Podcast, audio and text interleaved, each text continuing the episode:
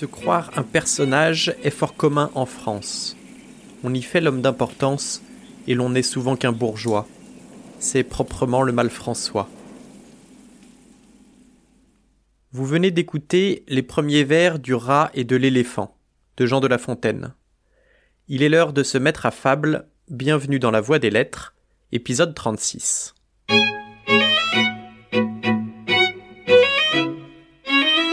Si vous écoutez cet épisode le jour de sa sortie, c'est-à-dire le 10 février 2022, sachez que nous fêtons le 267e anniversaire de la mort de Montesquieu, ce philosophe des Lumières, notamment connu pour ses lettres persanes. Et s'il n'est pas fait mention explicite de la Perse dans la fable d'aujourd'hui, je vous en ai tout de même dégoté une mettant en scène une sultane. Se croire un personnage est fort commun en France. On y fait l'homme d'importance et l'on n'est souvent qu'un bourgeois. C'est proprement le mal François. La sotte vanité nous est particulière. Les Espagnols sont vains, mais d'une autre manière. Leur orgueil me semble en un mot beaucoup plus fou, mais pas si sot. Donnons quelque image d'une autre, qui sans doute en vaut bien un autre. Un rat des plus petits voyait un éléphant des plus gros et raillait le marcher un peu lent de la bête de haut parage qui marchait à gros équipage. Sur l'animal à triple étage, une sultane de renom, son chien, son chat et sa guenon, son perroquet, sa vieille et toute sa maison s'en allaient en pèlerinage.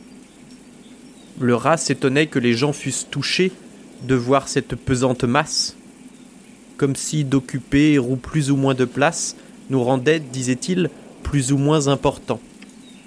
Mais qu'admirez-vous tant en lui, vous autres hommes? Serait-ce ce grand corps qui fait peur aux enfants? Nous ne nous prisons pas, tout petits que nous sommes, d'un grain moins que les éléphants.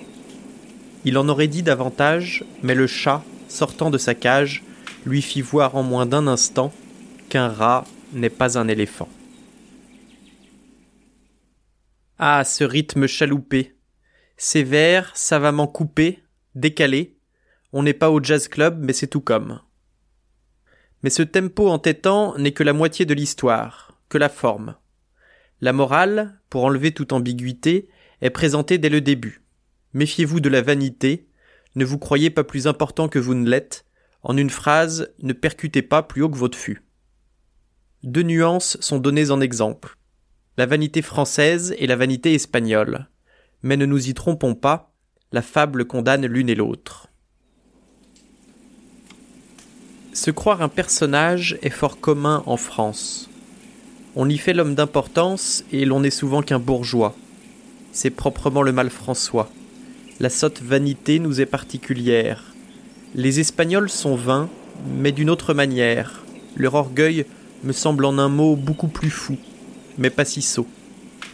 Donnons quelque image d'une autre, qui sans doute en vaut bien un autre. Après avoir conclu, il est temps de commencer.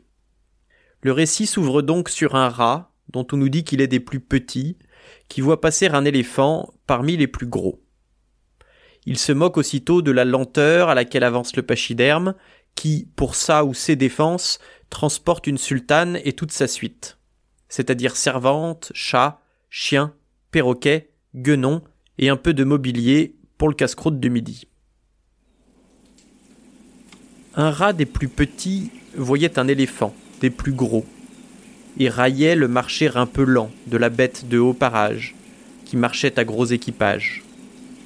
Sur l'animal à triple étage, une sultane de renom, son chien, son chat et sa guenon, son perroquet, sa vieille, et toute sa maison s'en allait en pèlerinage.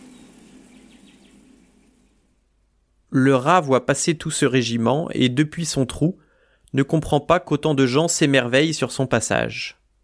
Ce n'est après tout qu'un grand corps gris. D'ailleurs, n'est-ce pas l'ours qui, dans une autre fable, glosa sur l'éléphant, dit qu'on pourrait encore ajouter à sa queue, ôter à ses oreilles, que c'était une masse informe et sans beauté.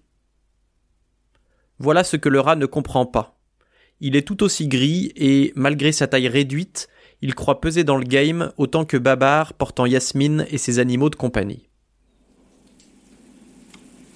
Le rat s'étonnait que les gens fussent touchés de voir cette pesante masse, comme si d'occuper ou plus ou moins de place nous rendait, disait-il, plus ou moins importants. Mais qu'admirez-vous tant en lui, vous autres hommes? Serait-ce ce grand corps? Fait peur aux enfants Nous ne nous prisons pas, tout petits que nous sommes, d'un grain moins que les éléphants.